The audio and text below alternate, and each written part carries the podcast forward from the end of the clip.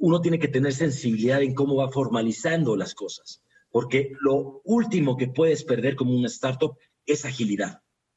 Realmente el valor último que tienes y la ventaja competitiva y diferencial que tienes como cualquier startup, la core es la agilidad de hacer las cosas, la agilidad de probar y fallar.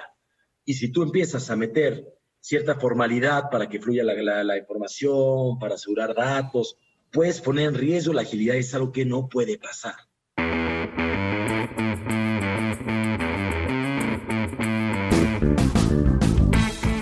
Hola a todos, yo soy Diego Barrazas y esto es Dementes, el podcast en el que tengo conversaciones profundas, reales y prácticas con las personas que hacen y no que dicen que van a hacer, que están constantemente retando el status quo y desafiando las reglas convencionales para hacer realidad sus proyectos y cuya trayectoria habla por sí sola.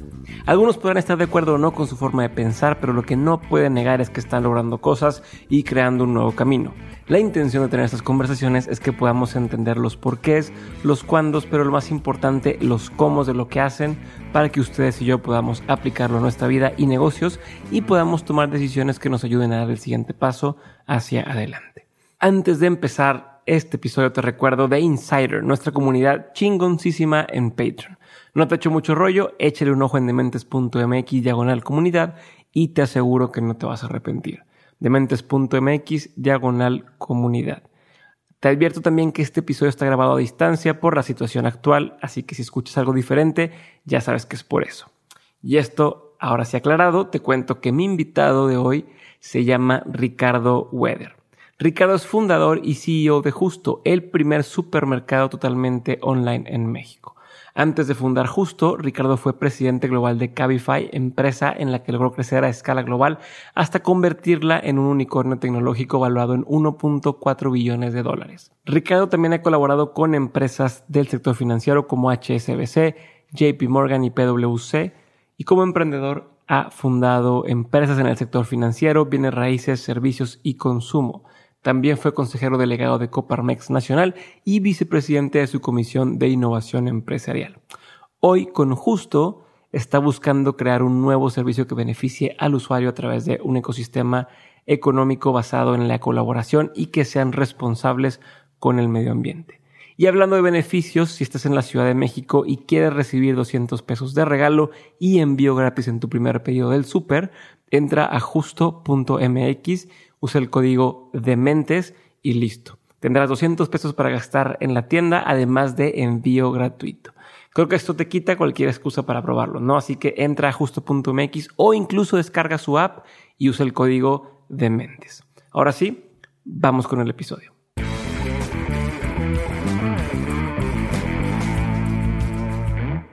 Ricardo, bienvenido a Dementes. Gracias por tu tiempo. Espero que que disfrutes la experiencia está en el podcast. No es lo mismo hacerlo en persona que hacerlo por acá.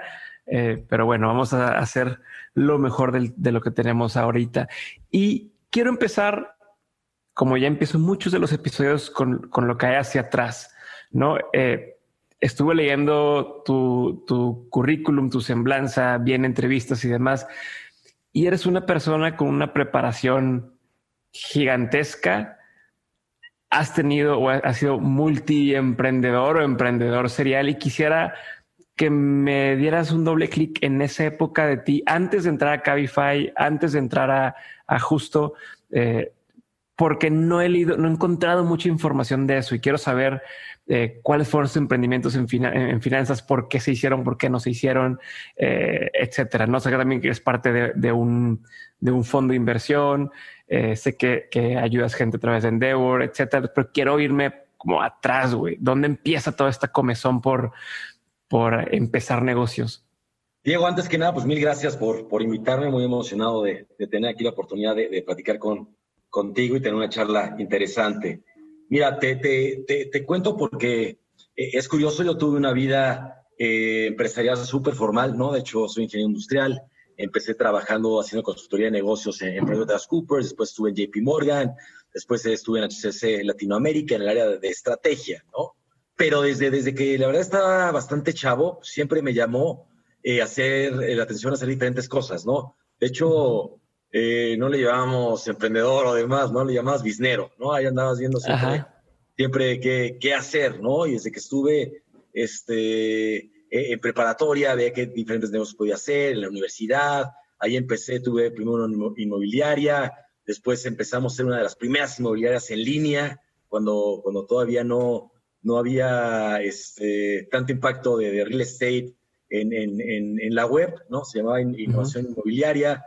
Eh, después pusimos, pusimos un broker de crédito hipotecario, cuando, cuando empezó a cambiar la regulación y vimos esta oportunidad de que volví a ver oportunidad de ser broker eh, hipotecarios. Y así tuve diferentes negocios también de cosas de venta en línea. Tuve un restaurante. Todo en línea.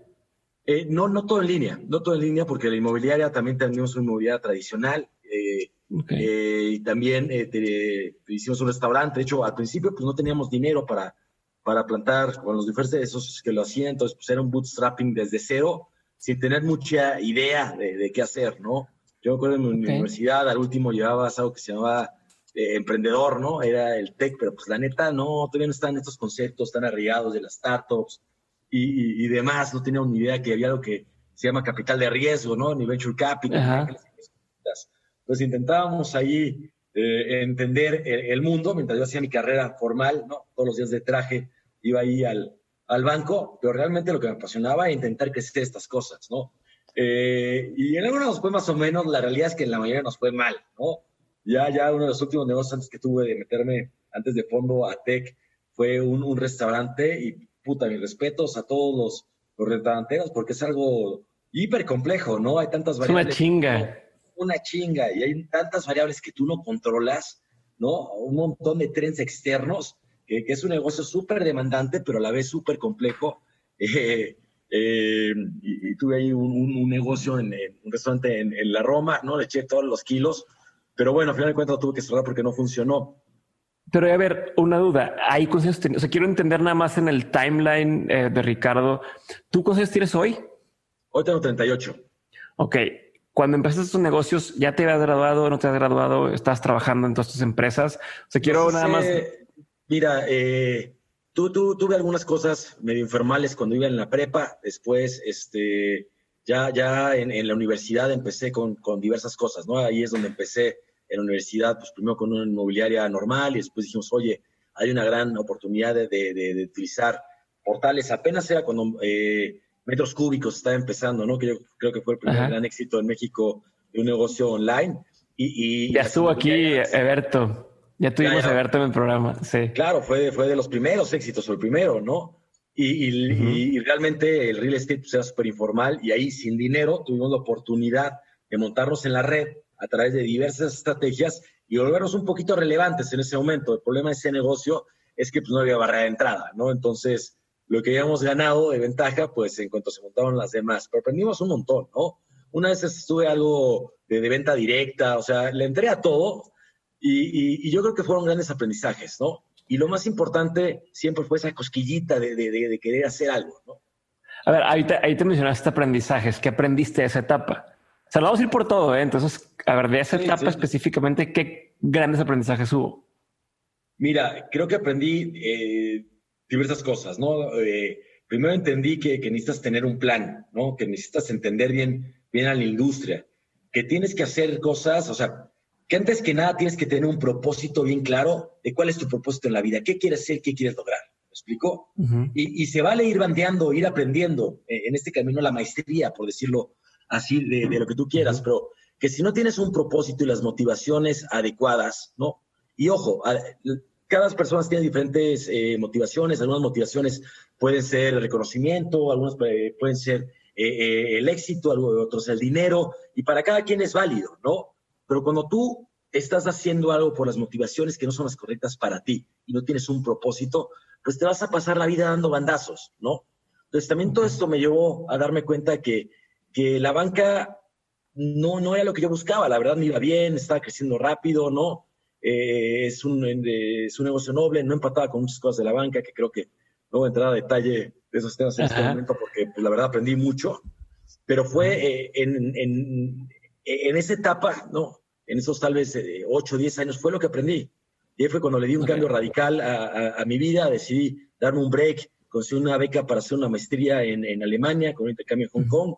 Eh, un MBA que, que, la verdad fue para darme un break, ¿no? Y ahí viajar y pasármela bien, ¿no? Este, los MBAs eh, creo que pues sirven para las personas que son especialistas, pero no para los generalistas. Yo ya había estado en muchas cosas, ¿no?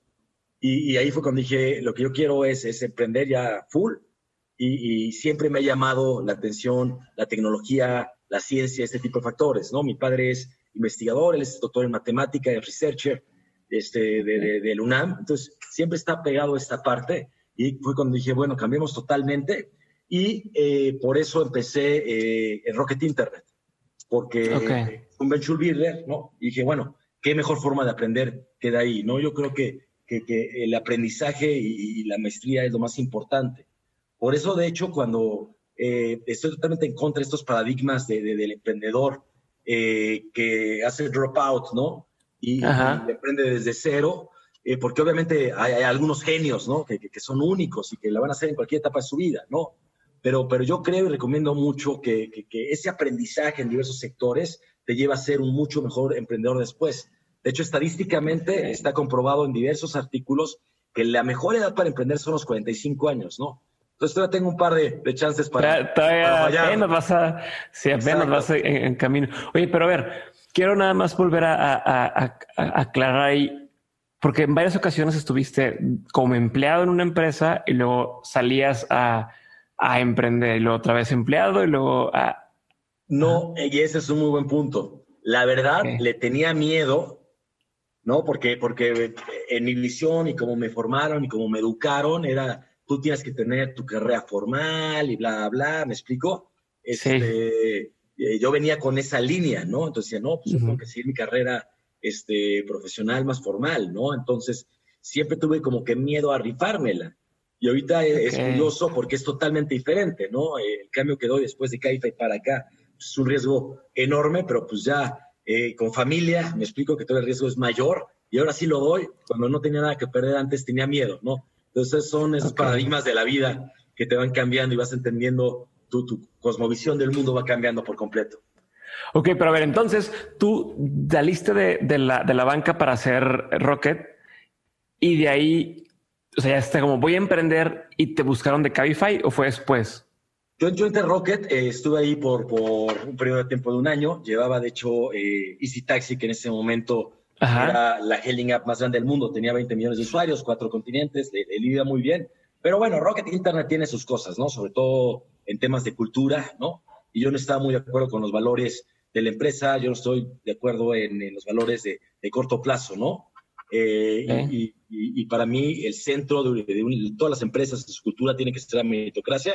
Entonces decido salir, ahí estaba viendo si, si, si empezaba algo desde cero, ahí también estaba viendo, eh, eh, había tenido unos acercamientos con empresas como Google y, y, otras bastante interesantes, y también conocí al fundador de Cabify. Pero esto estamos hablando de diciembre de 2014, ¿no? Entonces, eh, se había fundado en 2011, de hecho fue la primera en, México, no es una compañía eh, fundada en España, en 2011, en 2012 ahora en Ciudad de México, este, Lima y Santiago. Y pasa 2012, 2013, 2014, pero la realidad es que Easy Taxi era como 500 a 700 veces más grande. Me explico, yo competía contra ellos, ¿no? Entonces, pues no era una decisión lógica para mí este, hacerlo. De hecho, este, el founder me sentó en un café en, La Condesa porque él estaba viviendo en México en ese momento, en un sábado, y la neta es que yo llegué crudísimo, ¿no? Porque no tenía mucho interés, porque todavía estaba en una muy early stage, era, era muy pequeña comparada contra sus, sus colaboradores, pero ahí es cuando hice mucha empatía con, con él, con la visión que tenía, y dije, bueno, pues vamos a intentarlo, ¿no? No, no era la decisión lógica. Quiero entender, quiero entender eso. Quiero entender por qué si no era la decisión lógica te aventaste a hacerlo. Y te pregunto porque también creo yo que hay muchas personas que están escuchando ahorita el podcast y, dicen, a ver, es que yo tengo esta empresa, este negocio, sueño, quiero traer gente de otras empresas más grandes para que me ayuden a construir esta cosa nueva, así como en ese caso a lo mejor Cabify, que era más chico que ustedes, te quería robar a ti para allá. O sea, quiero entender como las dos partes. Por, o sea, ¿Qué tuvo que decirte él para que dijeras, va, me la juego, o sea, pierdo esto que tengo más o menos seguro y me lo voy con él. Y, también tú que estabas pensando, o sea, que, era como el, a ver, yo le voy a ganar esto al irme para allá o no, ¿no? Como quiero entender qué está pasando ahí. Claro, mira, yo creo que tiene que ver más con, eh, lo que yo quería a largo plazo, que para mí era realmente poder generar un impacto eh, a través de, una startup eh, tecnológica, ¿no? De hecho, cuando regresé de, mi maestría en, Alemania y, empecé a trabajar en Easy Taxi, la gente me decía, hasta mi familia, oye, iba bien en banca, cabrón, ¿qué haces ahorita? Manejando taxis, me explicó, ahí se lo imaginaban como un sitio de taxi, ¿no? Este, y, pues la neta sí me juzgaban, ¿no? Pero yo tenía claro mi propósito, quería aprender eh, mucho más de, la industria, de cómo generar estas plataformas, ¿no? Entonces, hubo tres factores, ¿no? Tenía eh, una oportunidad de emprender eh, algo yo en ese, en ese momento, pero no tenía las ideas claras, ¿no? Y tampoco tenía este capital, ¿no? Ni, para el inicio, ¿no? el tema de Google, pues es súper sexy, pero al final de cuentas iba a ser regresar a una institución eh, bastante grande, ¿no? Creo que Google es un, es un, es un corporativo glorificado, ¿no? Es un corporativo, ¿no? Y tiene muchos beneficios, es más divertido que, que, las instituciones financieras donde yo trabajaba, sin duda alguna. Pero era lo mismo, y aquí había una oportunidad de hacer un cambio en una industria que ya había aprendido, ¿no? Y exactamente por, por, por, por la oportunidad que veían muy early stage de lo que venían haciendo Red en el mundo, entendía que la oportunidad era enorme y que de hecho la compañía que yo venía tenía muchas fallas en la ejecución, ¿no? Y que yo podía aportar realmente a hacer un cambio definitivo en, en, en Y aparte la empatía de valores que sentía con el fundador, ¿no? Que es algo que eh, en Rocket no sentía arraigado. Para mí la cultura es eh, uno de los factores clave, ¿no? Tal vez el más importante en cualquier empresa este, a largo plazo. Ok, entonces de, tu parte tenías esta, esta hambre, este chip de poder hacer más, ¿no? Y veías esa la oportunidad ahí en, en pero por parte de, de, lo que él te decía, ¿qué es lo que hizo la diferencia que dijeras, me la juego? No recuerdo y no recuerdo exactamente qué me dijo, ¿no? Hicimos en, en, en empatía, en, visión, en valores, ¿no? Nos caímos bien, este, eh, su plan hacía sentido, ¿no? Eh, yo cuestionaba un poco, bueno, pues, ¿por qué no han crecido, no? Eh, este tipo de, factores, pero creo que, fue más a un nivel empático y de visión. No recuerdo exactamente eh, cuáles han sido los triggers, ¿no? Yo, yo okay. más ahorita de, he tenido la oportunidad de tener gente mucho más talentosa que yo a justo ah, que es parte de lo que, o sea, por eso te digo eso ahorita, porque quiero llegar a eso, quiero llegar a, o sea, justo lo que te quiero hacer, justo, justo, eh, quiero ver cómo le diste la vuelta. Y si quieres, ya que estás tocando el tema, vamos a empezar por ahí también. Entonces, digo, más adelante quiero hablar más a profundidad justo, pero claro. ¿cómo, haces tú? Porque sé que trabaja gente contigo que ya ha trabajado en industria tradicional, en industria tecnológica y de grandes eh, jugadores del, del ecosistema, por así llamarlo. ¿Cómo te los estás llevando a, justo? Mira, eso es, algo interesante, me, lo han preguntado varias veces, somos muy afortunados este, porque tenemos realmente talento que es muy experimentado, ¿no? Que están arriesgando un montón en términos de, remuneración económica y demás por venir con, justo, ¿no? Y hay una parte técnica y una parte más conceptual, ¿no? Evidentemente, este, la parte eh, técnica, por decirlo así, es eh, que no es tú, tú puedes ofrecer stock options ¿no? a tus employees y que en esa parte económica, si todos estamos alineados y nos va bien, pues eh, la remuneración económica puede ser muy grande, ¿no? Obviamente el riesgo es enorme, ¿no? Porque si no pasa, pues obviamente tu sueldo en una startup en early stage no se parece nada. algo, algo que yo creo que, que les ha movido mucho a, a, las personas es que tenemos una visión muy clara, ¿no? Justo queremos revolucionar eh, de industria de consumo a través de prácticas justas y vamos a ser el supermercado favorito de Latinoamérica en menos de 10 años, ¿no? Eh, ya que explicas el modelo y las ventajas de por qué justo, las personas les hace sentido el potencial que tiene la empresa y quieren ser parte de eso, ¿no? Y cuando sienten que la cultura es abierta y que yo claramente como fundador, creo que la figura de los fundadores está mitificada, ¿me explico? Porque realmente creo que, que, esos grandes logros en, startups de, tecnología pues das ese equipo core, ¿no? Ese equipo fundador, ¿no? Y pues, que se van uniendo camada tras camada. Y cuando sienten que pueden tener ese ownership con la cultura de cada, y que, que, la oportunidad que tenemos es enorme, ¿no? Tú imagínate nada más que, que, que Walmart México, el valor en bolsa es más grande que el valor de bolsa de Uber en todo el mundo, ¿no? Nada más para que vean la, oportunidad. Si antes nos quejábamos en, en Cabify de que por cada peso Uber tenía como un millón de dólares, pues imagínate aquí. Pero eso es parte de lo que le da sabor, ¿no? Ese gran reto de cambiar las cosas y hacerlo bajo este concepto que queremos nosotros de prácticas justas que le dan que repartir el valor, ¿no? Ser justos con proveedores, con usuarios, con el medio ambiente, con todo este tipo de cuestiones. Creo que lo que ha llamado la atención a, sobre todo a los senior executives que se han unido con, con nosotros, porque han tenido que tener un COT, pues, del 80% y en algunos casos mayor a la remuneración que tenían antes, ¿no?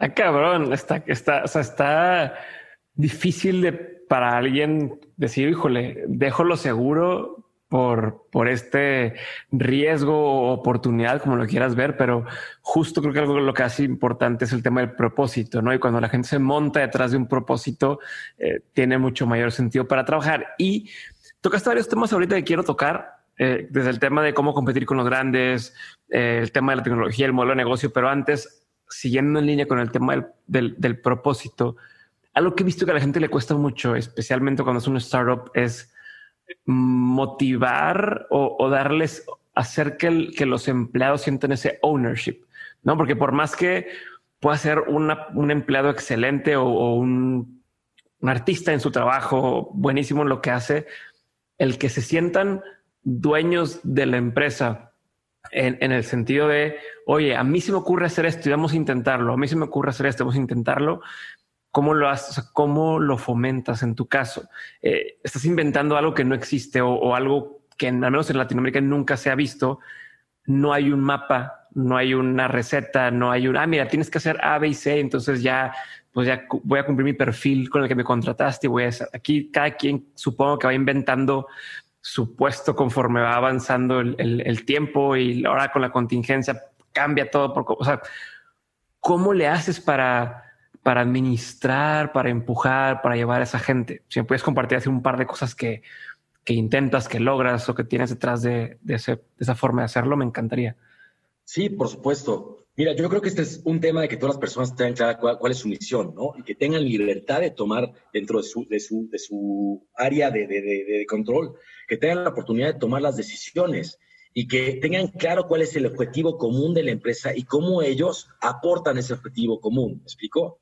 Ya que tú sabes que tienes una responsabilidad, que tú eres el owner de X o Y decisiones y que de ti depende tal o, tal factor, empieza a generarse un ownership, ¿no? Obviamente está el tema también de propósito, el tema de, comunicar constantemente, el tema de ser transparente, el tema de que haya meritocracia. La meritocracia es esencial, ¿me explico? Porque las personas dicen, oye, si, si sienten que no hay meritocracia, ¿por qué me voy a tomar las cosas en serio? ¿Me explico? Si, si van a promover al amigo de tal o bla, bla, bla, o ¿no? ¿Para qué le echo ganas?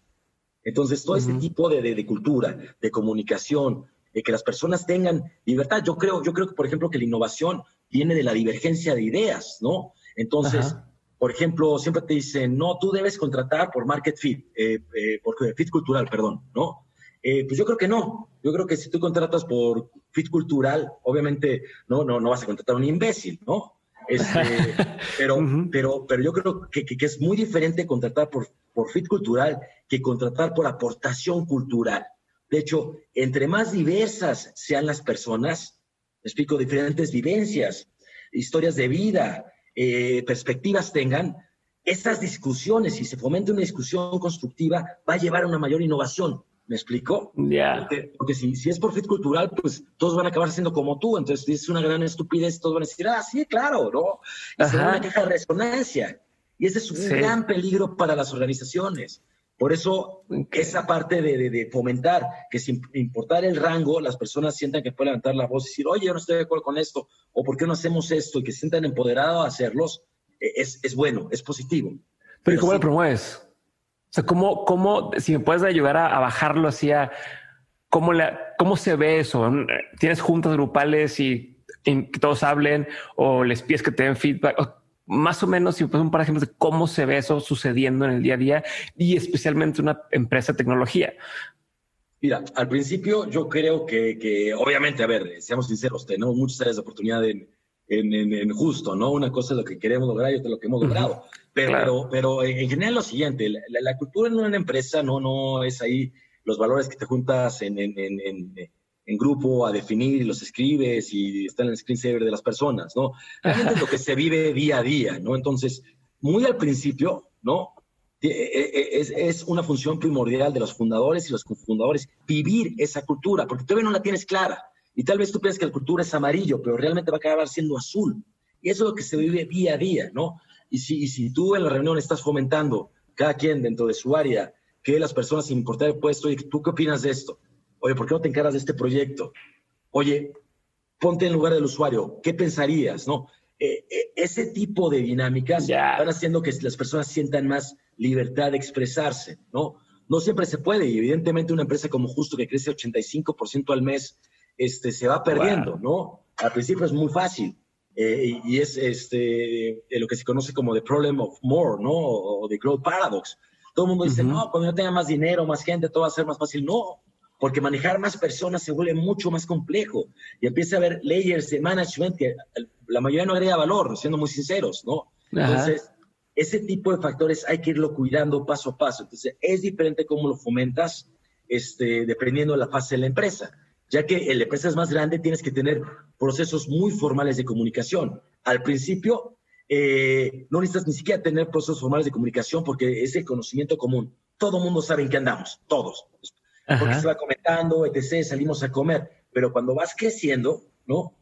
Necesitas formalizar procesos de comunicación, necesitas entender que, la comunicación esté siendo eficiente y efectiva, ¿no? Es como al principio en un startup necesitas generalistas de, oye, ahora ve a discutir con un cliente y ahora ponte a sacar las copias y el café, ¿no? Este, y como vas creciendo, vas necesitando cada vez más especialistas, ¿no? Son este tipo de cambios en la organización que hay que estar conscientes y manejándolos a tiempo para poder lograr el éxito, ¿no?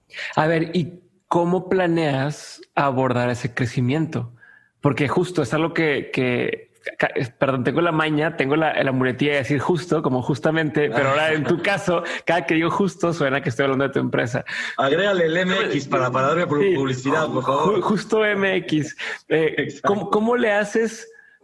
O más bien, ¿cómo planeas? Tú que estuviste en, eh, bueno, en varias empresas grandototas, eh, como unas en ciertos puestos, eh, ahora como presidente cuando fue en Cabify, ¿cómo planeas en Justo MX administrar ese crecimiento ya, ya sabiendo lo que sabes sobre la paradoja del crecimiento, sobre el problema además, sobre cómo planean? Yo sé que pueden pasar mil cosas, pero hoy en día, ¿cómo te imaginas que vas a manejar eso?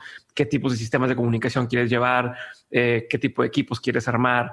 ¿Cómo, cómo es tu, idea? Esto se me hace súper valioso para cualquiera que estemos escuchando y queremos crecer nuestro negocio. De alguien que ya lo vivió en varias etapas y está viviéndolo ahora. Claro. Mira, yo creo que el caso más representativo donde aprendí fue, fue Cabify. Cuando entré, no recuerdo si éramos 30 eh, personas o, por ahí, ¿no?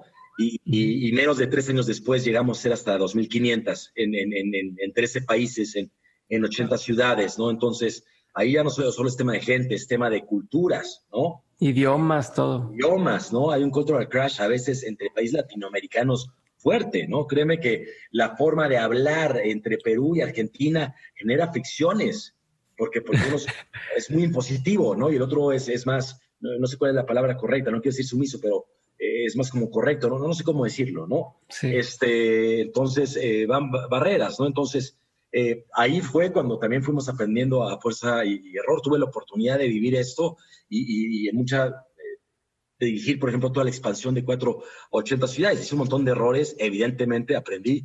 También aprendí mucho de, liderazgo del fundador Juan Antonio eh, de, Cabify, y, pero hicimos un montón de, errores, pero también hicimos muchos aciertos, ¿no?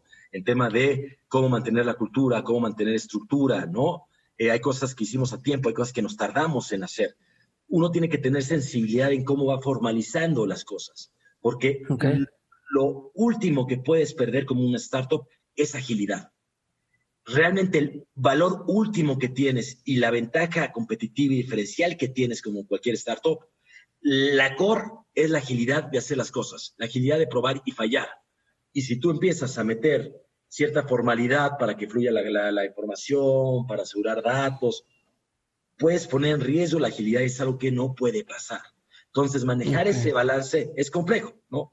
Hay herramientas que te permiten en cada una de las áreas llevar un mayor control y flujo, ¿no? Desde un tema, por ejemplo, como Slack, ¿no? Ok.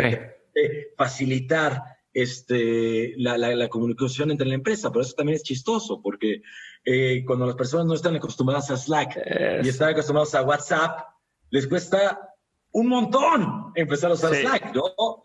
Sí. Y, entonces se pierde comunicación. ahí, ahí son los temas también de, de cómo comunicas los beneficios de las cosas para la función que hagan las personas para que la puedan adoptar, ¿no? Este. Sí.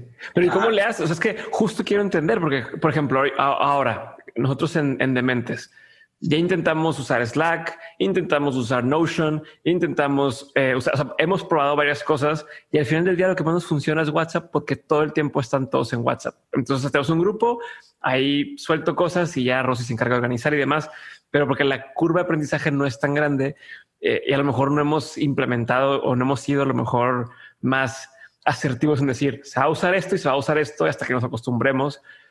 ¿Cuál será la sugerencia? Y creo que hoy es muy relevante porque a muchos nos está pasando el tener que migrar a trabajar de una forma distinta. ¿Tú, tú, tú qué opinas? Y, si también ahorita hablaste de algunos aciertos en, cómo mantener la cultura, eh, si pudieras comentarme algunos que creas que puedan ser relevantes y que vas a seguir implementando ahora en Justo MX. Perfecto. Oye, este, Mira, sobre el primer tema, yo creo que e, es muy válido utilizar lo que uno le funcione, ¿no? Pero también depende de la fase en la que estás y del número de personas. Ayer leí un artículo muy, muy eh, interesante, ¿no? Que básicamente era, ¿quieres generar estrés rápido en, en, estrés negativo, ¿no? Eh, en tu organización, haz chats grandes grupales. explico por qué? Porque cuando tienes, yo conozco empresas que llegan a tener hasta 800 personas en chats de WhatsApp, ¿no? Grandes empresas, ¿no? No, no, no voy a decir nombres, pero, oye, obviamente cuando eres 100, 250 personas en un grupo, de hecho, el chat grupal en WhatsApp de justo, porque lo que sea el Slack, ese es para echar desmadre y, como random, ¿no? Este, pero tú imagínate si tienes un montón de personas y siempre dices, oigan, pasó esto, bla, bla. Así y todos estrés, estrés, estrés, estrés, y llega el CEO y pone, no puede ser el resultado. Imagínate también el lado negativo. Tiene la respuesta inmediata y que tienes a todo el mundo enganchado. Pero también hay una línea de generación de estrés, ¿no? Y también hay momentos en que se deben respetar. Yo creo que para eso lo mejor es poner reglas sobre los canales. ¿Me explico? Es como que, oigan, en tiempos de paz, pues no me molesten el fin de semana por WhatsApp, ¿no? Oye, estamos en tiempo de guerra, se vale. Entonces, creo que tiene, no tiene que ver tanto con la herramienta, es la que te acomode, que la gente se sienta gusta, es componer las reglas. Ya. Las reglas cambian. Ahorita estamos en tiempo de guerra, ¿no? Se nos viene una crisis fuerte encima, ¿no? Entonces, y, que la gente acepte y decir, bueno, ahora sí estamos en tiempo de guerra, pues sí voy a ver mi WhatsApp, este, por si pasa algo eh, el sábado, que normalmente no queremos que eso suceda, ¿no? Pero, oye, es algo formal, pues Slack, y cuando llegue el lunes lo veo. Es, poner esas reglas. Creo que lo que funciona, ¿no? Que bueno, nunca hay una regla perfecta para... para no, no, pero quiero saber lo que te funciona, lo que te funciona a ti, por eso estás aquí tú y, y, de lo que a ti te ha funcionado. Y voy a volver a hacer énfasis en las cosas que sí te han ayudado para mantener la cultura y que sí piensas mantener eh, según vayan creciendo. Mira, yo creo que, que hay, hay, principios ¿no? que son fundamentales en, en una empresa y, lo más importante es, es eh, walk the talk, ¿no? Como se diga, ¿no? O sea, tú tienes que vivir los valores, ¿no? Y sobre todo, eh, yo y mis cofundadores, el, el, equipo directivo, tenemos que ser los primeros en que somos consistentes con las cosas que decimos, ¿me explico? uno de los valores fundamentales eh, o principios, ¿no? Porque no estamos usar principios que, que valores. Los valores se sean idealistas, los principios pues, son realmente cosas más aplicables, ¿no? Pero, por ejemplo, un, problema es, separa el eh, un principio es, separa el, problema de la persona, ¿no? Muchas veces cuando está pasando un problema, las personas eh, empiezan a involucrar sentimientos personales o que es contra él. No, no, no, no, no. Entonces, si nosotros eh, que estamos liderando la organización, ¿no? con, mis cofundadores y el equipo directivo, pues no lo hacemos, no tiene valor ese principio. ¿me Ya. El tema de la meritocracia, oye, seamos meritocráticos en todo, ¿no? nos llamamos justo. ¿Qué quiere decir justo? No, no somos una ONG, no. Nosotros creemos que tenemos que volvernos una gran empresa para poder tener músculo y así realmente poder hacer impacto. Pero entonces, ¿cuál, qué, es lo que es ser justo? No, queremos tratar justo a los proveedores. Es como alguien me decía, oye, pero vendes de grandes marcas también. Bueno, para nosotros la visión de justo es dar alternativas, pero tenemos 35% de pymes y compramos directamente productores. Entonces yo le doy alternativa al usuario. Entonces, tener claro cuáles son esas reglas y vivirlas. Este, Todo el equipo, ¿no? no, no el fundador, porque te digo, la figura de, fundador siempre está este, mitificada, sobre todo de puertas para afuera. ¿no? Entonces, creo que eso es, es, es, es, lo básico, ¿no? La meritocracia está en el centro. Que las personas sepan que si ellos se esfuerzan, que hay un resultado y a la organización le va bien, ellos se van a ver beneficiados, acorde a su esfuerzo.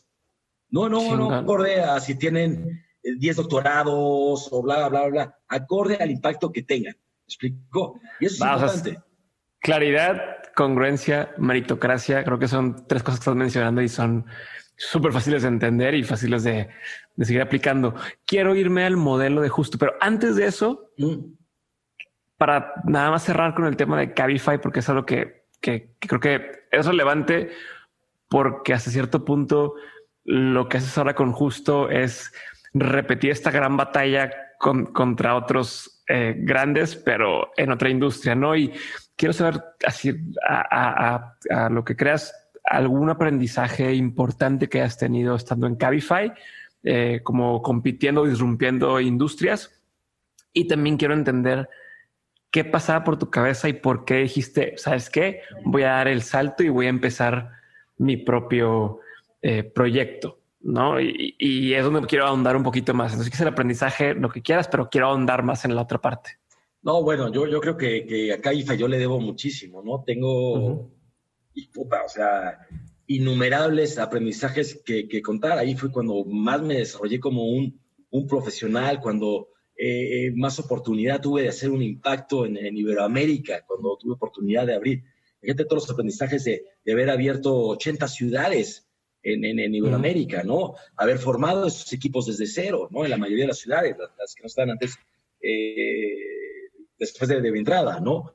Este, cómo formar una cultura. Me tocó vivir todas las fases de que, desde que éramos 20, 30 personas hasta que llegamos a ser este, 2.500 en 80 países, el primer unicornio tecnológico de, España, ¿no? Obviamente eh, eh, hubo un montón de momentos de gloria fascinantes, sobre todo porque pues, luchamos contra gigantes, eh, pero también hubo momentos muy difíciles, ¿me explicó? y, yo creo que de todo aprendes, ¿no? Es, es eh, eh, no hay un aprendizaje único que te dijera, este es el aprendizaje que me llevé, fue una formación.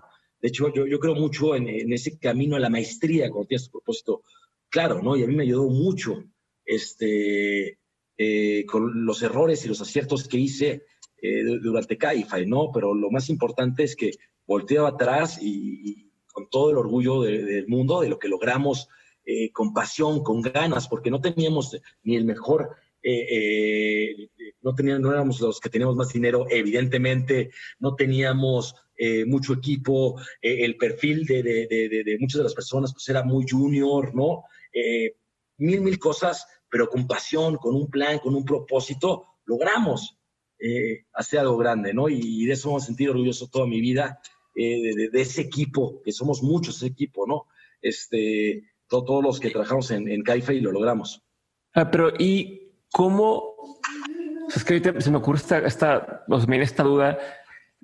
Es imposible estudiar para lo que tuviste que hacer de abrir tantos países, eh, eh, crecer tanto una, empresa que no existe. Entonces, ¿de qué herramientas te vales o, si alguien está en este nivel diciendo, oye, es que me están invitando a ser el director de una empresa, pero no tengo ni idea cómo abrir otras, otros países, no tengo ni idea de cómo hacer tal.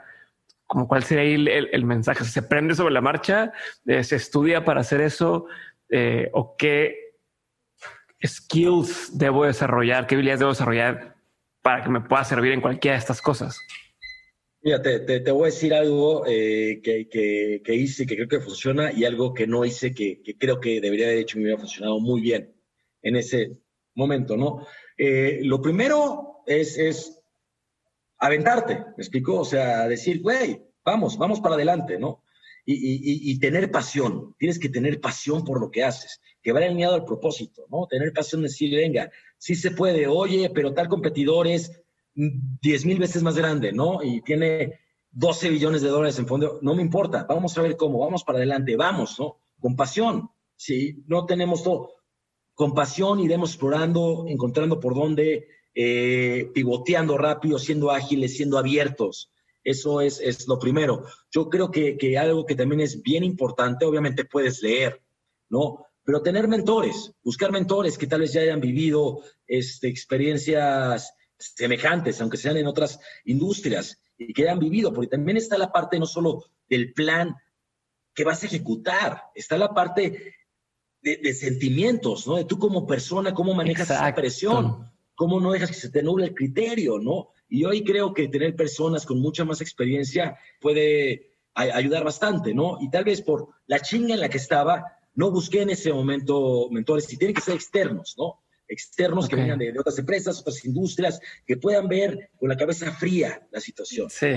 Y, y justo lo tengo, en justo lo, lo, lo, tengo y me está ayudando mucho, ¿no? Entonces, yo le recomiendo a todo el mundo eso, que lo busquen y, y, no tiene que ser ese gran empresario que, que, busca en Forbes. La experiencia es bien valiosa, ¿no? No, no el título, es la experiencia. Hay muchos eh, mentores extraordinarios por ahí que tal vez no son tan reconocidos porque no llegan a ser CEO de bla, bla, bla, pero todos podemos aprender un montón de ellos. Te quito un minuto y medio para contar de que Hey Banco es el primer banco 100% digital en México y como sabes es el aliado estratégico de Dementes. Yo uso su aplicación y estoy encantado con ella y por eso es que lo recomiendo.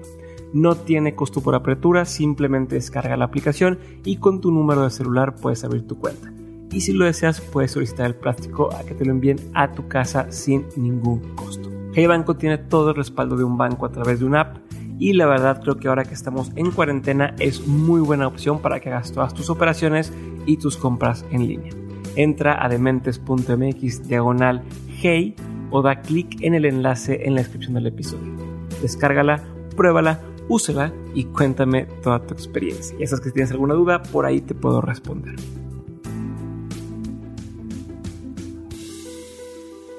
Buenísimo. Ahora sí, la, pregunta sobre por qué te saliste. O sea, ¿qué viste y en qué momento ya tenías empezado eh, Justo MX? ¿Ibas empezando? ¿Era una idea? ¿Cómo es ese, ese brinco? ¿no? Y otra vez te lo pregunto porque creo que muchos estamos en ese o hemos estado en una situación y pues, quisiéramos saber cómo lo hiciste tú, güey.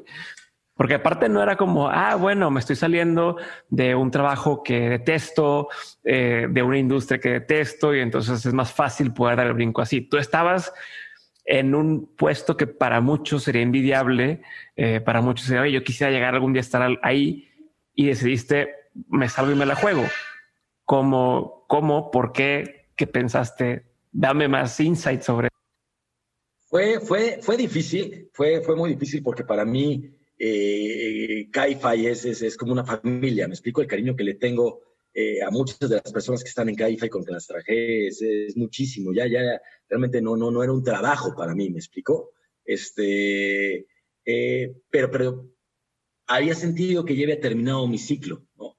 Y, y, mi propósito es, de hecho, este, yo, yo no, no, no, nuestro headquarter acabó, al principio estábamos regados, pues había estado en Madrid, y, yo no quise eh, nunca irme a Madrid, aunque viajaba muy seguido para allá, porque, eh, bueno, uno por una razón personal, quería que mi hija pudiera pasar tiempo con, sus abuelos, cosa que no tuve oportunidad, pero, pero la fundamental era que para mí la oportunidad y que yo veo es, yo quiero seguir revolucionando industrias en Latinoamérica, ¿no?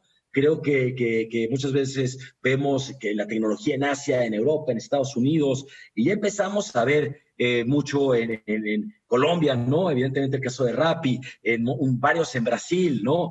Eh, Chile, Corner Shop. Y bueno, siento que empezando por México también tenemos, hay, muchas ya empresas, hay todo un ecosistema bien maduro, ¿no? No creo que quiero decir que somos los únicos, pero esta, esta parte de decir, eh, este, este, este legacy, ¿no? Esa gloria que buscas de, de, querer cambiar algo más allá de lo económico, ¿no? Yo creo que cuando haces algo con pasión y demás, lo económico es un subsecuente que viene con, con, con, con, esa parte. Y, y, fue un momento justo, ya lo viene pensando hace un par de tiempo y, y hay ciertas razones estratégicas que tuve que decir, oye, si no me aviento ahorita, no me voy a aventar.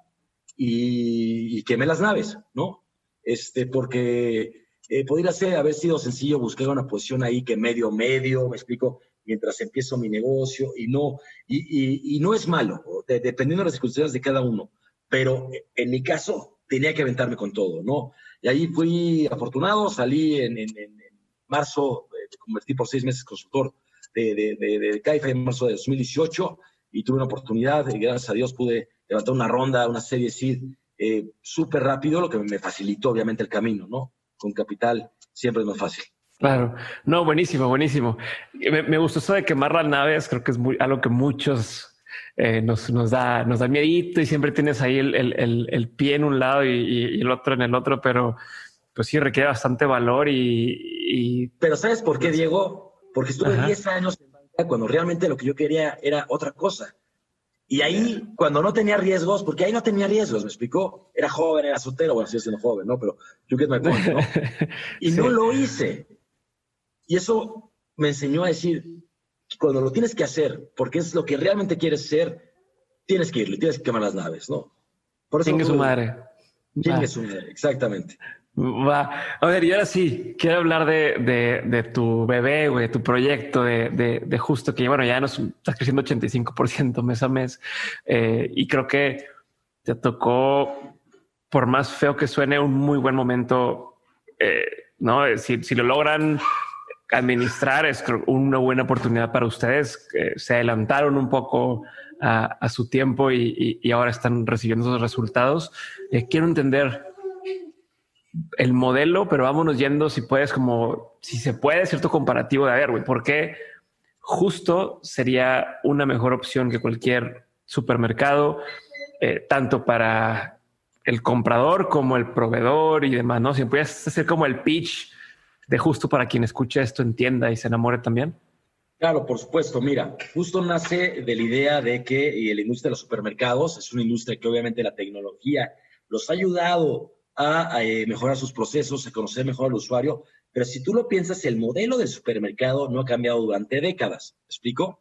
Eh, hemos visto, eh, y bueno, tiene áreas de oportunidad, ¿no? Son volúmenes enormes, márgenes bajos, grandes activos fijos y tienen ciertos problemas operativos. Para darte un ejemplo, eh, por el tiempo que los frescos pasan en, exhibición y la gente está mayugando el producto, la merma llega a ser hasta de un 30% en frescos en un supermercado, ¿no? Vivimos en un país con 50 millones en la línea de la pobreza, creo que esto es algo que podemos eh, con nuevos modelos de negocio eh, eliminar, ¿no? Optimizar, ¿no? Hay todo un impacto y así hay varias cosas que justo vemos diferente.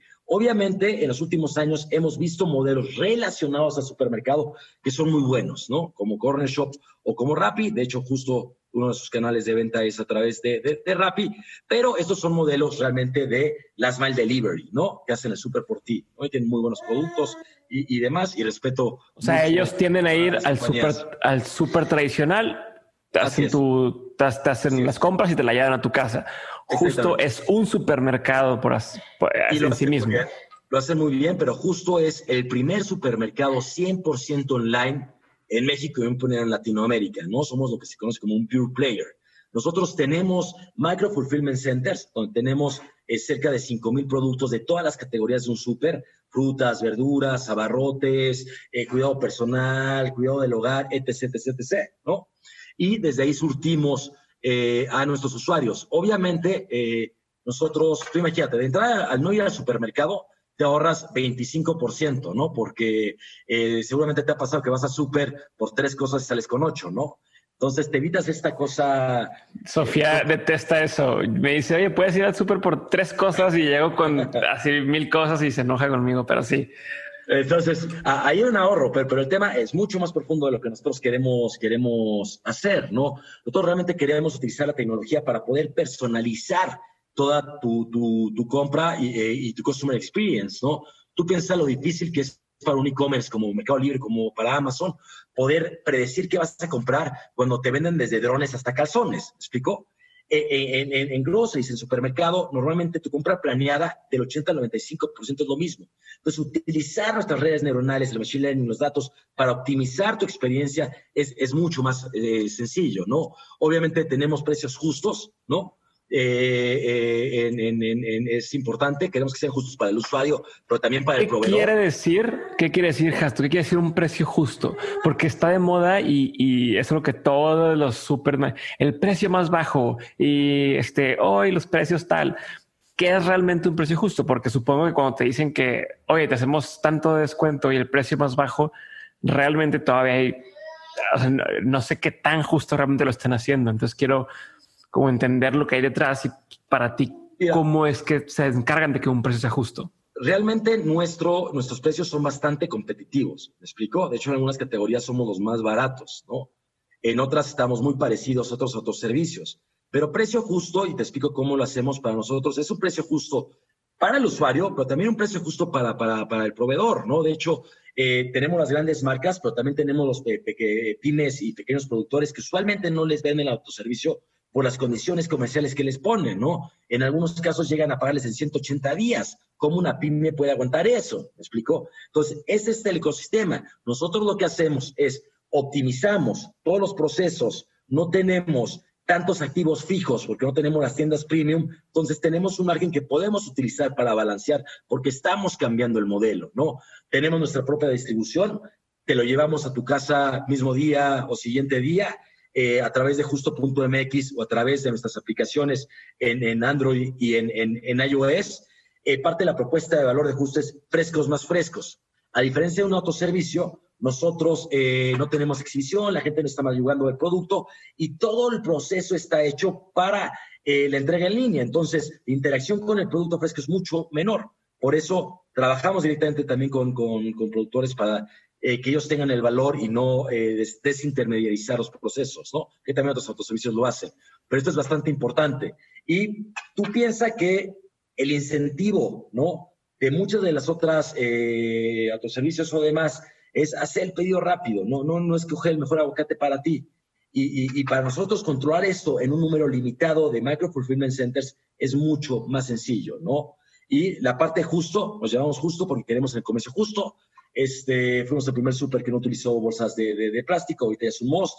Eh, tenemos programas para reducirlo, queremos inclusión a pequeños productores, entonces vamos creciendo la propuesta de valor. Obviamente, entre más grandes seamos, más vamos a poder profundizar en lo que creemos que son prácticas justas, ¿no? Y nosotros creemos que la forma de hacer este, un cambio real es teniendo músculo, ¿no? Teniendo músculo de volumen, teniendo un músculo económico, y ahí poder utilizar esos recursos para hacer cambios reales, ¿no? Ya, me gusta. Y, y aparte estás sea, lo que ustedes están enfocándose es en optimizar.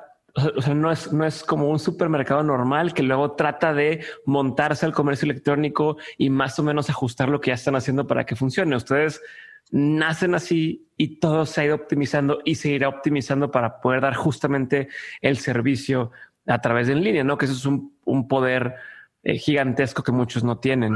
Y, y, me da mucha atención también lo que dices, que yo no te estoy eh, sea, aquí el, beneficio no es nada más la rapidez, sino es eh, que el producto sea el que tú quieres en el mejor estado posible. Eh, y entonces a cierto punto van a cambiar un poco el chip. O sea, a lo mejor yo ya puedo decir, bueno, vale más para mí poder recibir hoy el lunes, poder programar para recibir mi súper el miércoles eh, o el día que yo quiera la semana, pero sé que va a ser el mejor a tener que esperarme el mero día, pedirlo, acabo que me llega rápido, pero no va a ser el, el, ideal, ¿no? Porque siempre me pasa y me marcan y, oye, fíjate que no tenemos esto, te lo cambiamos por este otro, o, etcétera, ¿no? Nosotros buscamos, como tú mencionas, subir la barra, ¿no? Subir la percepción del servicio que cada vez se vuelva más alto. Obviamente ahorita hacemos errores, pero estamos desarrollando y pivoteando para, para llegar a eso, ¿no? Que no haya faltantes, que eh, siempre lleguemos a tiempo, con la mejor calidad, todo cuidado, eh, eh, con productos que podamos verificar y traquear de dónde vienen, de que tienen prácticas justas, todo este tipo de, cuestiones para nosotros eh, son, son, son bastante, eh, bueno, es, el core del negocio, ¿no? Oye, y tengo una duda, esto ya es a, nivel personal, en línea con el tema de, de servicio al cliente.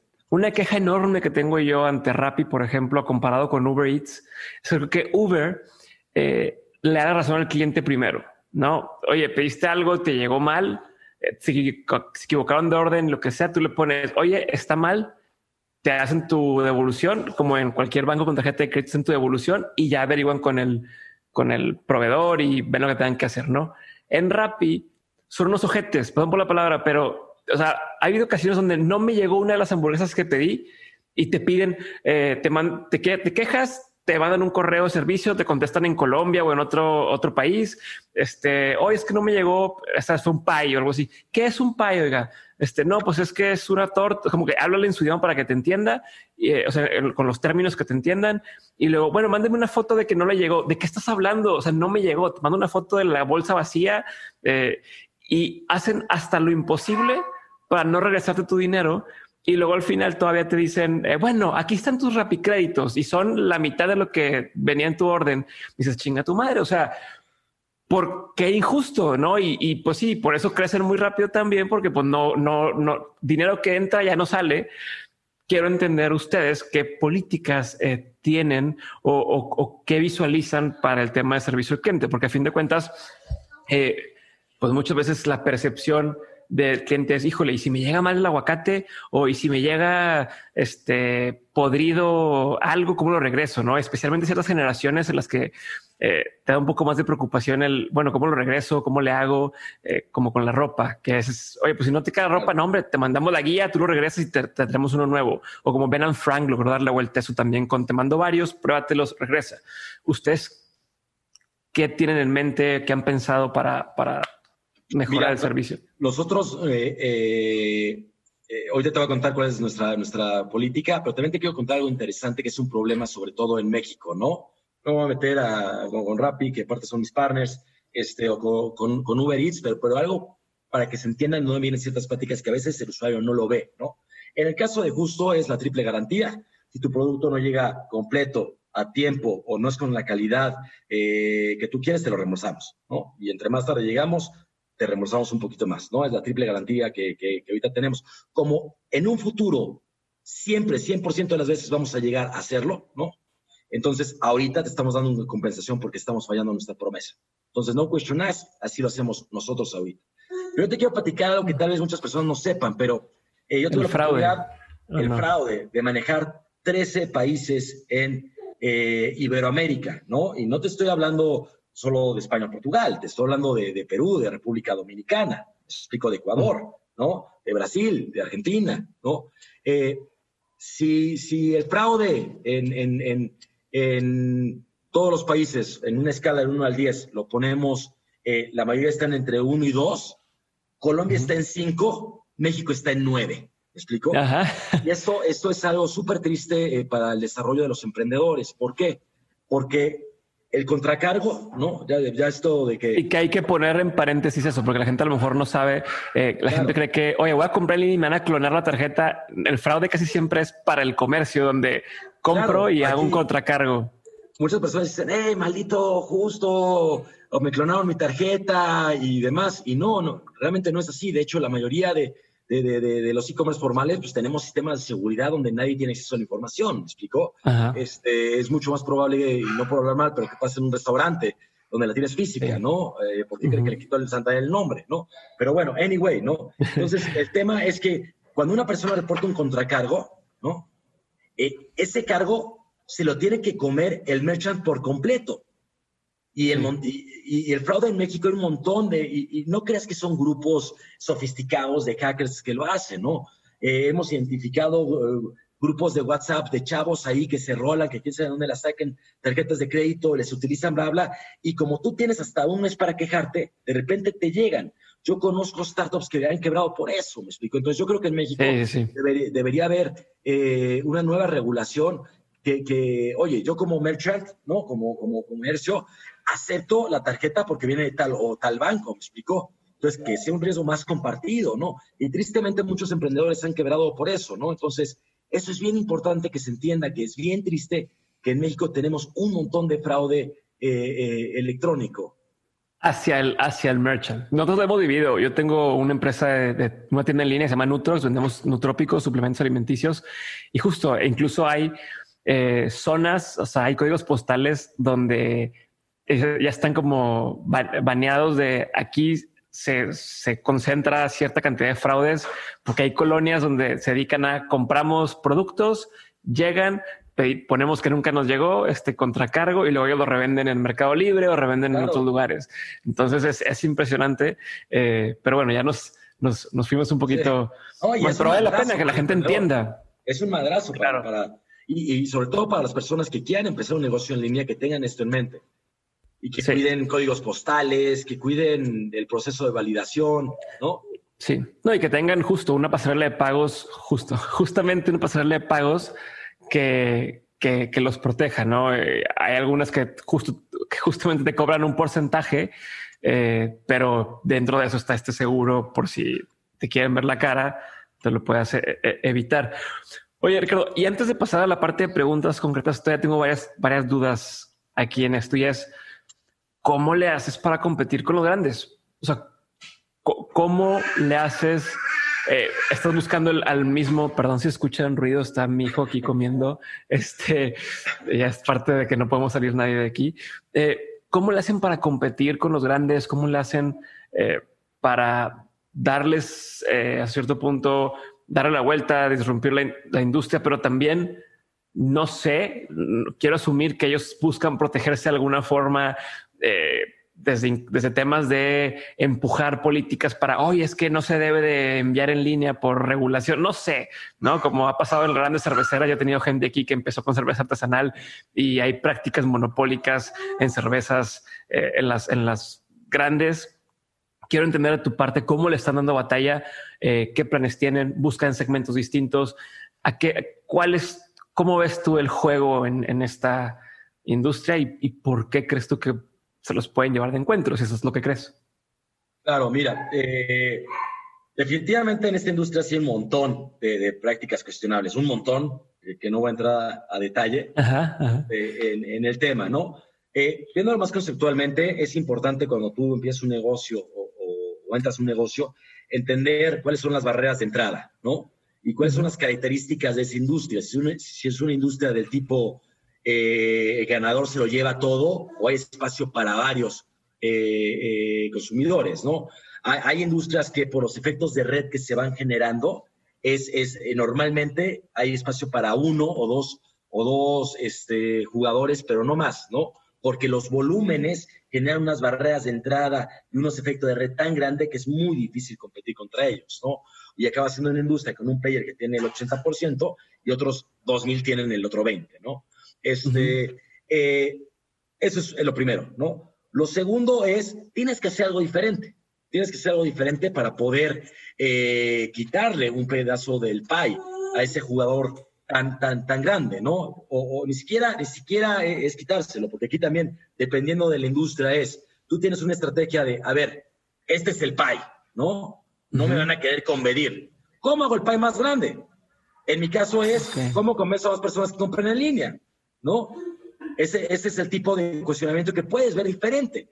Si yo intento ponerle a, ya saben qué supermercado, otro supermercado enfrente, pues voy a perder. No, no, no hay forma de que le gane, ¿me explicó? Aquí queremos, eh, es, es, es, muy early en México, ni el 2% de las personas compran eh, su supermercado en línea, entonces hay una oportunidad de enorme crecimiento. Vamos a ser el país grande y de ahí voy a fortalecerme para cada vez ir avanzando. ¿Me explico?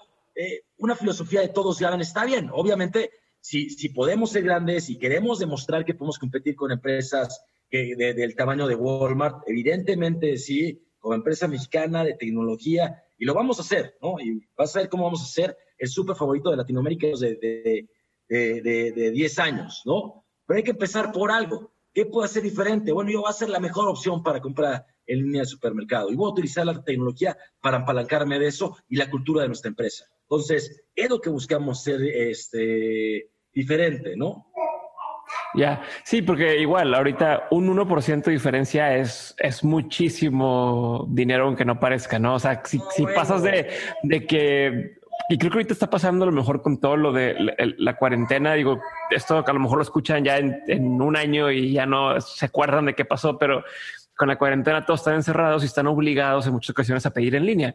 Y gente que nunca ha pedido en línea o, no, o ni siquiera se ha atrevido a meter su tarjeta eh, alguna aplicación, hoy están haciéndolo. Eh, Y yo creo que eso va a ayudar a que crezca el pie, pero como dices, en comercio electrónico, menos del 2% de las compras que se hacen en retail son, son en comercio electrónico en México. Entonces, eh, una vez que crezca ese poquito a 5%, ahí todo el mundo nos va a salpicar. Y lo veo hoy con, con mi papá, con mi suegro, con mi mamá. Descubren Amazon, por ejemplo, y es ¿cómo? Puedo comprar muchas de cosas y no pasa nada y se agarran comprando y, y, es como, como esta eh, cosa que le soluciona. Estoy seguro que va a pasar así para justo y para todos eh, eh, el tema de, especialmente en esta temporada de va a crecer el pie a, a que más gente compre, ¿cierto?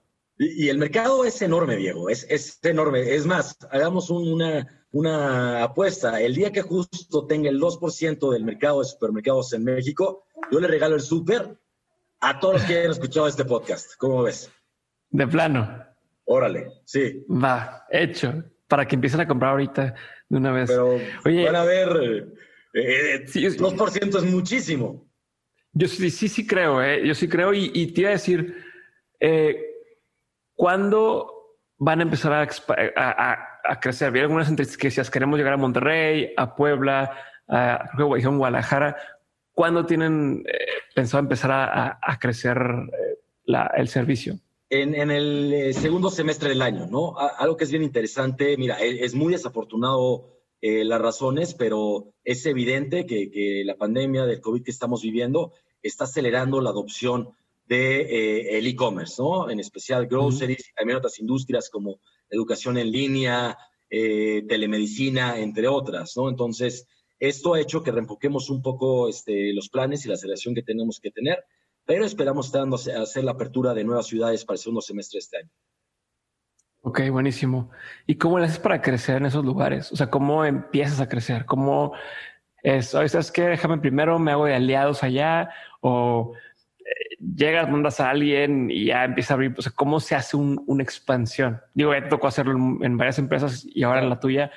Si me pudieras dar así las nociones básicas de cómo me puedo, dice expandir o expander, cómo me puedo crecer a otros estados, países. ¿Cuál sería así como el, la guía 101? Es el equipo core, ¿no? El equipo que va a ser el owner de, de, de la ciudad, ¿no? Del país, ¿no? Eso es lo primero. Y después el problema lo separas básicamente en dos. ¿Cómo consigues el supply, no? La oferta y cómo consigues la demanda. Entonces, el supply hay que ver si nuestros proveedores ya ahorita, ¿no? O en el caso de Caify era cómo conseguimos conductores y cómo conseguimos usuarios, ¿no? Entonces, son los dos problemas que tienes que planear. Y sí tienes siempre que tropicalizar a las eh, condiciones eh, de cada uno de los mercados. Por ejemplo, en el caso de Monterrey, Monterrey es un mercado muy particular, ¿no? Eh, tiene, tiene tiene una conexión mucho más fuerte con Estados Unidos que con la Ciudad de México, ¿no? Entonces, también ciertos eh, trenes de consumo son diferentes y, hay cosas que pegan en industrias de consumo cañón en una, en una parte del país y otras no pegan nada, ¿no? Entonces, por eso para mí siempre es importante que el core del equipo sea local. ¿Me explico? Ok. ¿No? Y que conozca, o al menos eh, se le, tenga el conocimiento adecuado, porque no siempre tiene que ser así, pero para, para, Cierto tacto cierto tacto para poder aprender más rápido, darse cuenta, ¿no? Ok. Eso sería lo principal. Como el, Ok, a ver, ahora sí, Ricardo, vamos a pasar a la sección de preguntas concretas. Digo, gracias hasta, hasta ahorita por todo lo que has compartido. Ya estoy tomando muchas notas. Este, no hay respuestas buenas ni malas. Yo hago la pregunta, contestas en el tiempo que quieras contestar y cuando termines avanzo a la siguiente. ¿Hecho? Dale. Pregunta número uno. ¿Cuál sería hasta la fecha el peor consejo que te han dado o uno de los peores consejos que te han dado?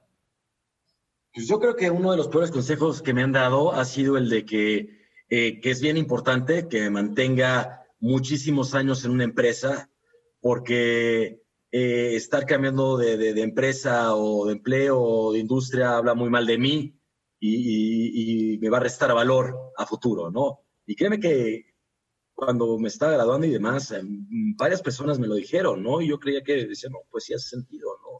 Yo creo que para nada. De hecho, cada vez que cambias de, de, de, una empresa, de un trabajo, de un proyecto, es salir de tu zona de confort y te forza a, tener que desarrollar ciertas habilidades, ¿no? Es, es como muchas personas les le, va a pasar, pero la primera vez que estás en una nueva organización, te sientes como un estúpido, porque no entiendes, tienen muchos nombres, ¿no?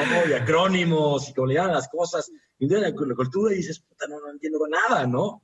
Este, Y ese salir de su zona de confort es súper valioso, ¿no? Entonces, no sé si el peor que me han dado, pero al menos en términos profesionales, yo creo que sí. Buenísimo. ¿Y cuál sería uno de los mejores consejos que te han dado? No pasa nada cliché, pero, pero confía en ti mismo. Ok. ¿Qué te falta lograr? ¿Qué me falta lograr? No, muchísimas cosas, ¿no? Hay, un ámbito eh, personal, para mí es, es, muy importante poder madurar. Eh, mi familia, que mis hijos sean eh, felices, que sean personas de, bien.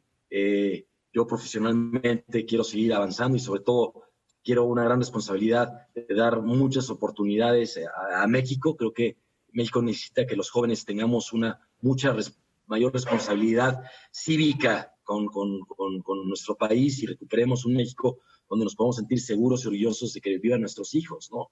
Entonces creo que ahí hay un montón de cosas que, que, que, falta aún por hacer, ¿no? ¿Cuántos hijos tienes ahora que lo mencionas? Uno, una. Uno y una. ¿Y cómo le haces? Esto no, no iba aquí, pero tengo la duda. ¿Cómo le haces para manejar tu tiempo? estando, o sea, siendo el que, que, dirige el barco de justo eh, y tienes relación con inversionistas, con clientes, con el equipo, con tal, y tienes tu familia, ¿cómo le haces para no volverte loco? ¿Qué, qué sistemas empleas o qué rutinas tienes, si es que tienes o no? ¿Qué horarios te manejas? ¿Cómo le haces? Si puedes estar un poquito más o profundizar un poquito más en eso, eh, es algo que me interesa mucho. Claro, yo, yo, creo que es, es, sencillo, ¿no? Es tener tus prioridades claras. Y para mí mi prioridad es mi familia. Ok. Y si me pudieras ir más táctico, güey, ¿cómo le, o sea, a qué hora terminas de trabajar? O tienes así como reglas para ti de a partir de este día ya no, ya es 100% mi familia. ¿Cómo, cómo haces para que tu familia sea prioridad? ¿O cómo le das esa?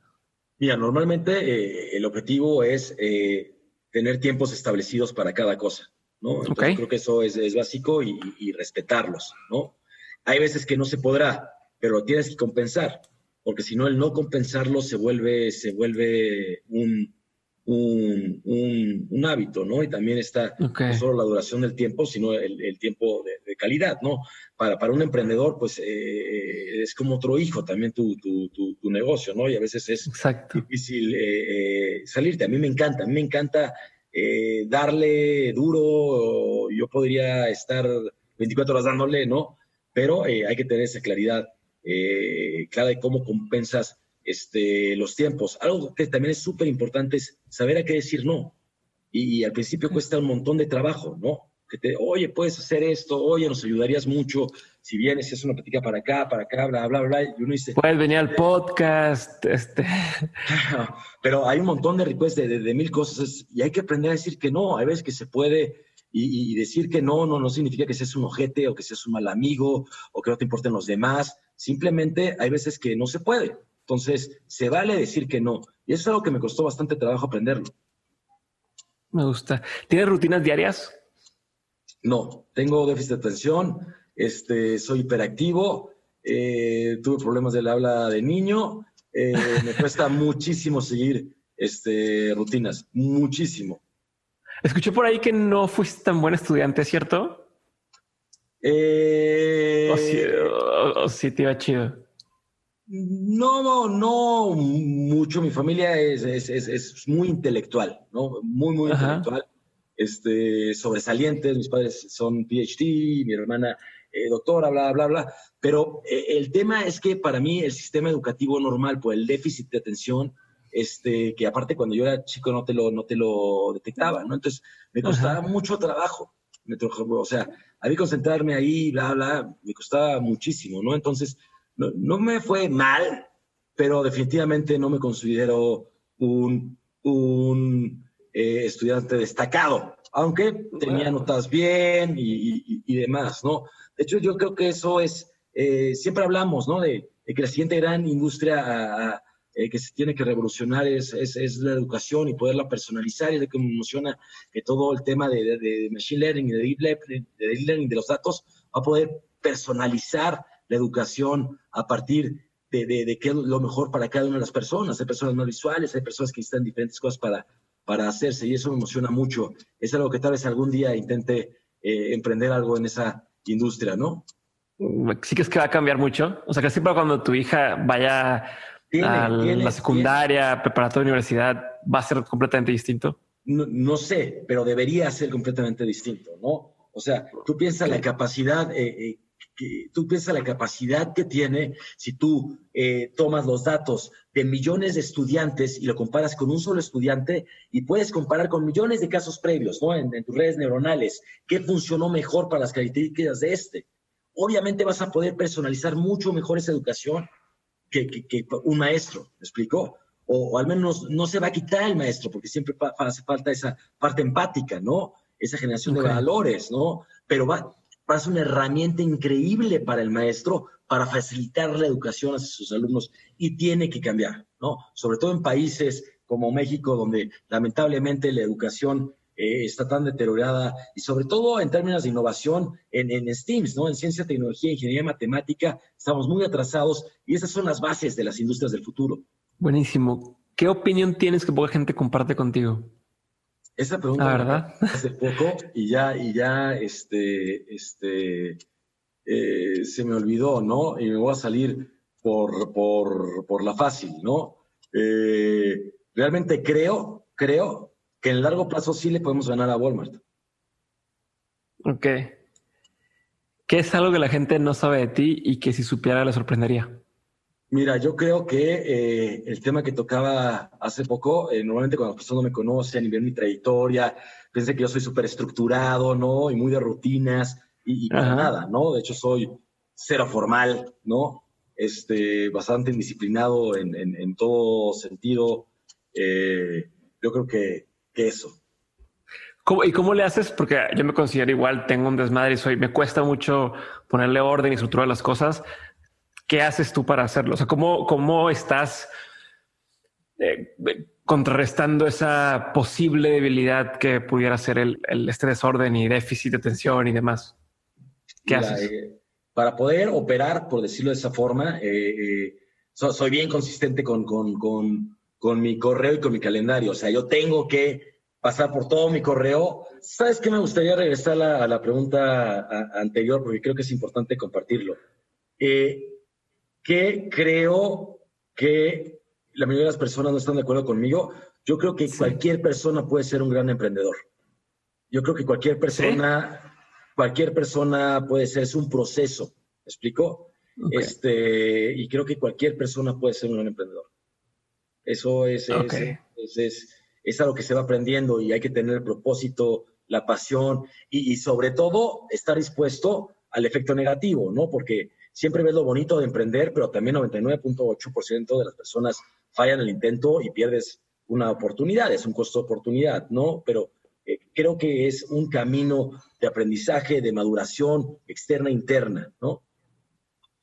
Y me estás compartiendo la otra respuesta eh, de, de, cómo lo haces para contrarrestar, que fue cuando se me fue el audio, cómo contrarrestas la debilidad de, o sea, debilidad entre comillas, de ser distraído, de... Es que eh, yo, yo, yo creo que, que lo que me, me, permite mi déficit de atención es que tal vez no profundizo tanto, pero puedo manejar 20, 25 proyectos al mismo tiempo, ¿no?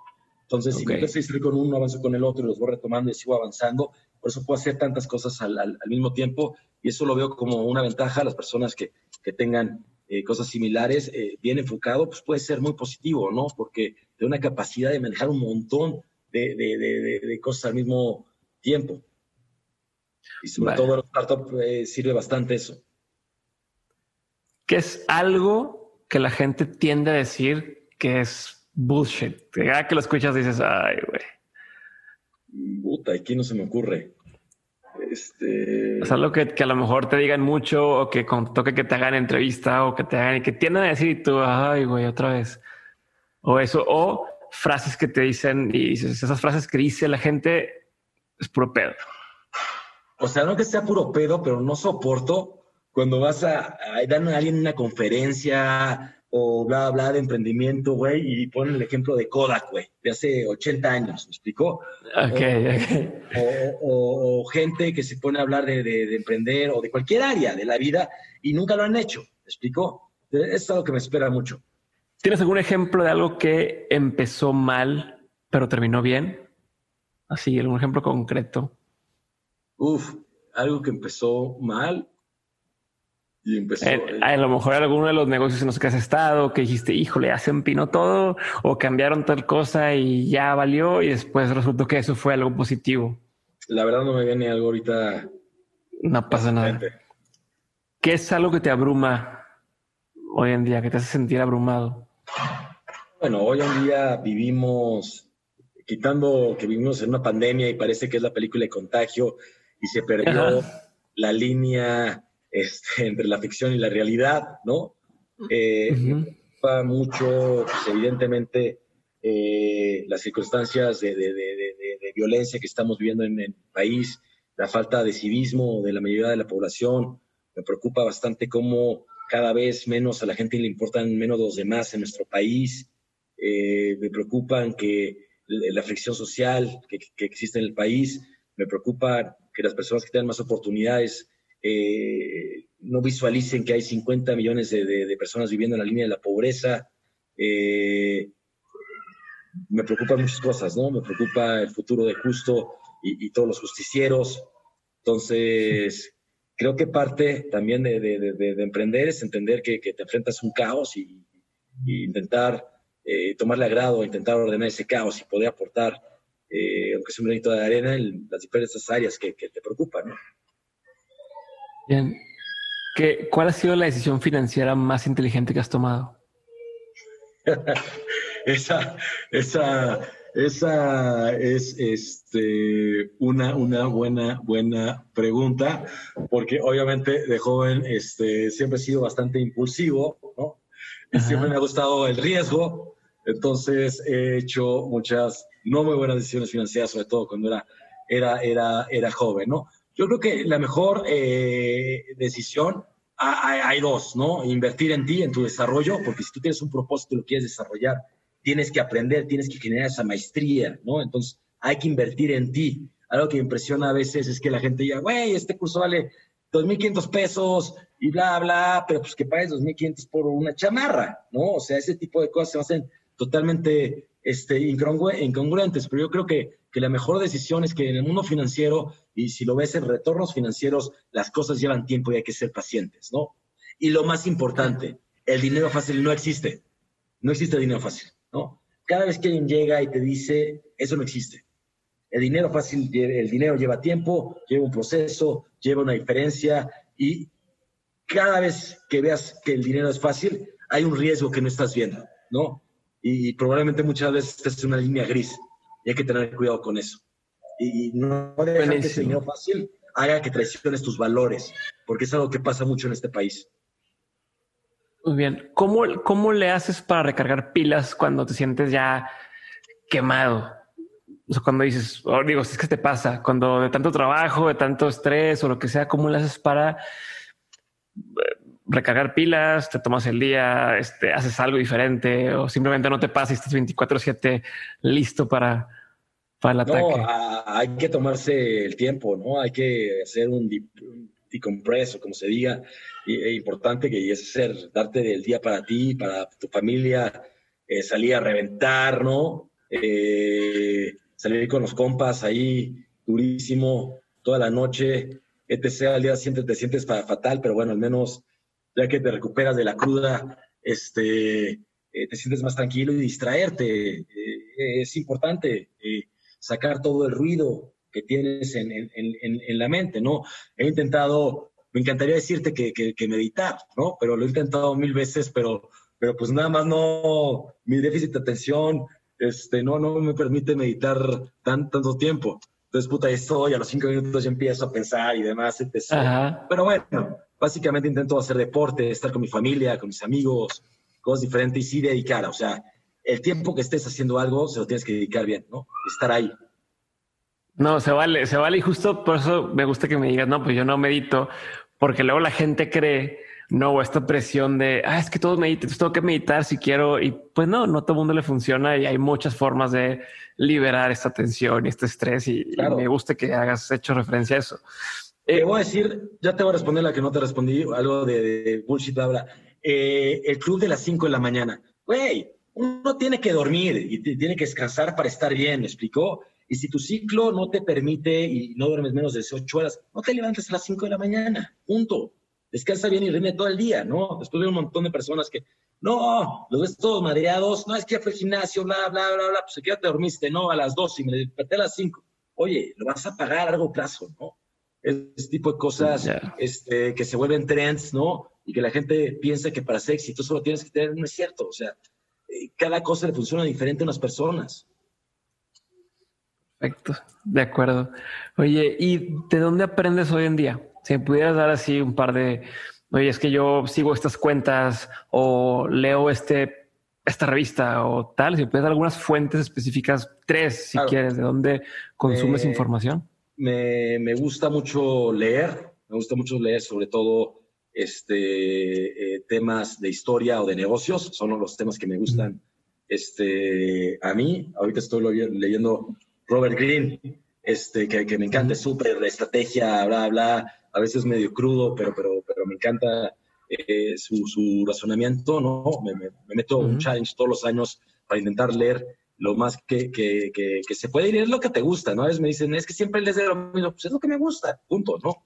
Este, eh, creo que ahorita una gran posibilidad es eh, los MOOCs, ¿no? Los cursos de las universidades abiertas en edx.org hay una calidad de cursos de las mejores universidades del mundo y la mayoría son gratis. Si quieres el certificado, pagas, pero pues, lo que importa es el conocimiento para ti, ¿no? Entonces, sí darle ese tiempo a, aprender y relacionarte con personas diferentes, ¿no?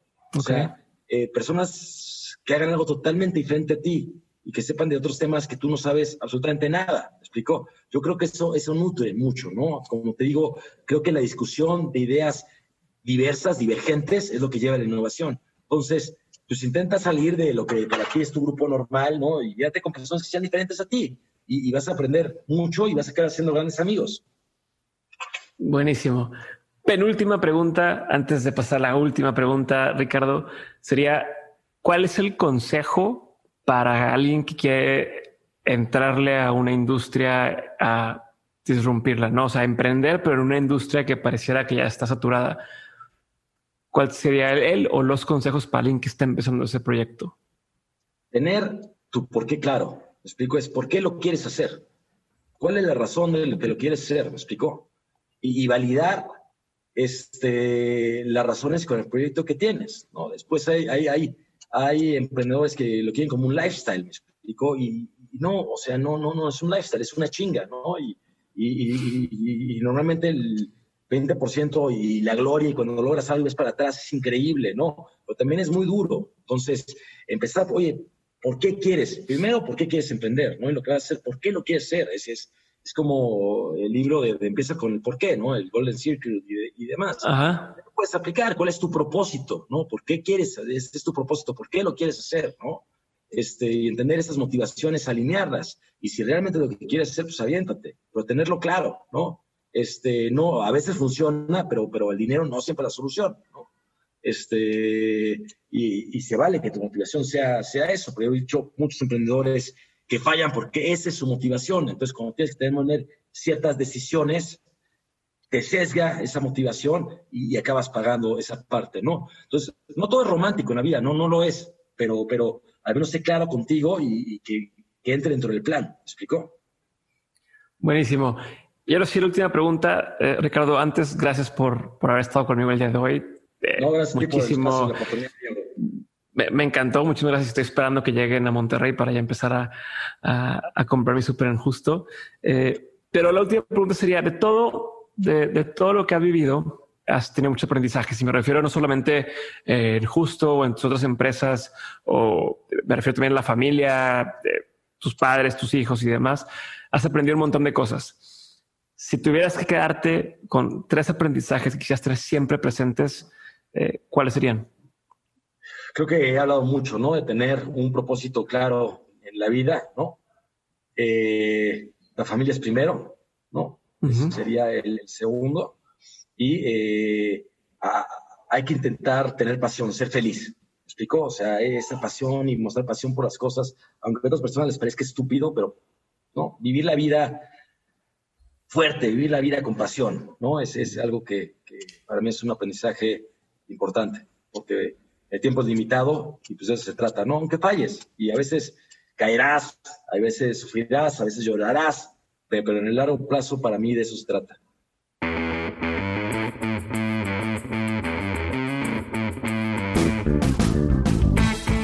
Aquí termina mi episodio con Ricardo Weather. Gracias por llegar hasta aquí. Espero que hayas disfrutado de este episodio. Y recuerda que si usas el código de mentes en la tienda de Justo a través de la aplicación o de justo.mx, vas a recibir 200 pesos de abono, además de envío gratuito. Recuerda que puedes revisar las notas de este episodio y las recomendaciones en dementes.mx. No olvides compartir este episodio con alguien a quien pudiera interesarle y si compartes en redes sociales, etiquétanos como arroba dementespodcast. También te invito a que entres a dementes.mx diagonal comunidad para unirte a Insider, nuestra plataforma de Patreon, donde todas las semanas comparto contenido exclusivo y aprendizajes que no están en ningún otro lado. Ahora sí, me despido. Esto es todo por hoy. Muchísimas gracias. Yo soy Diego Barrazas. Esto fue un episodio más de Dementes. Nos vemos el lunes con un nuevo episodio. Quédate en tu casa. Bye.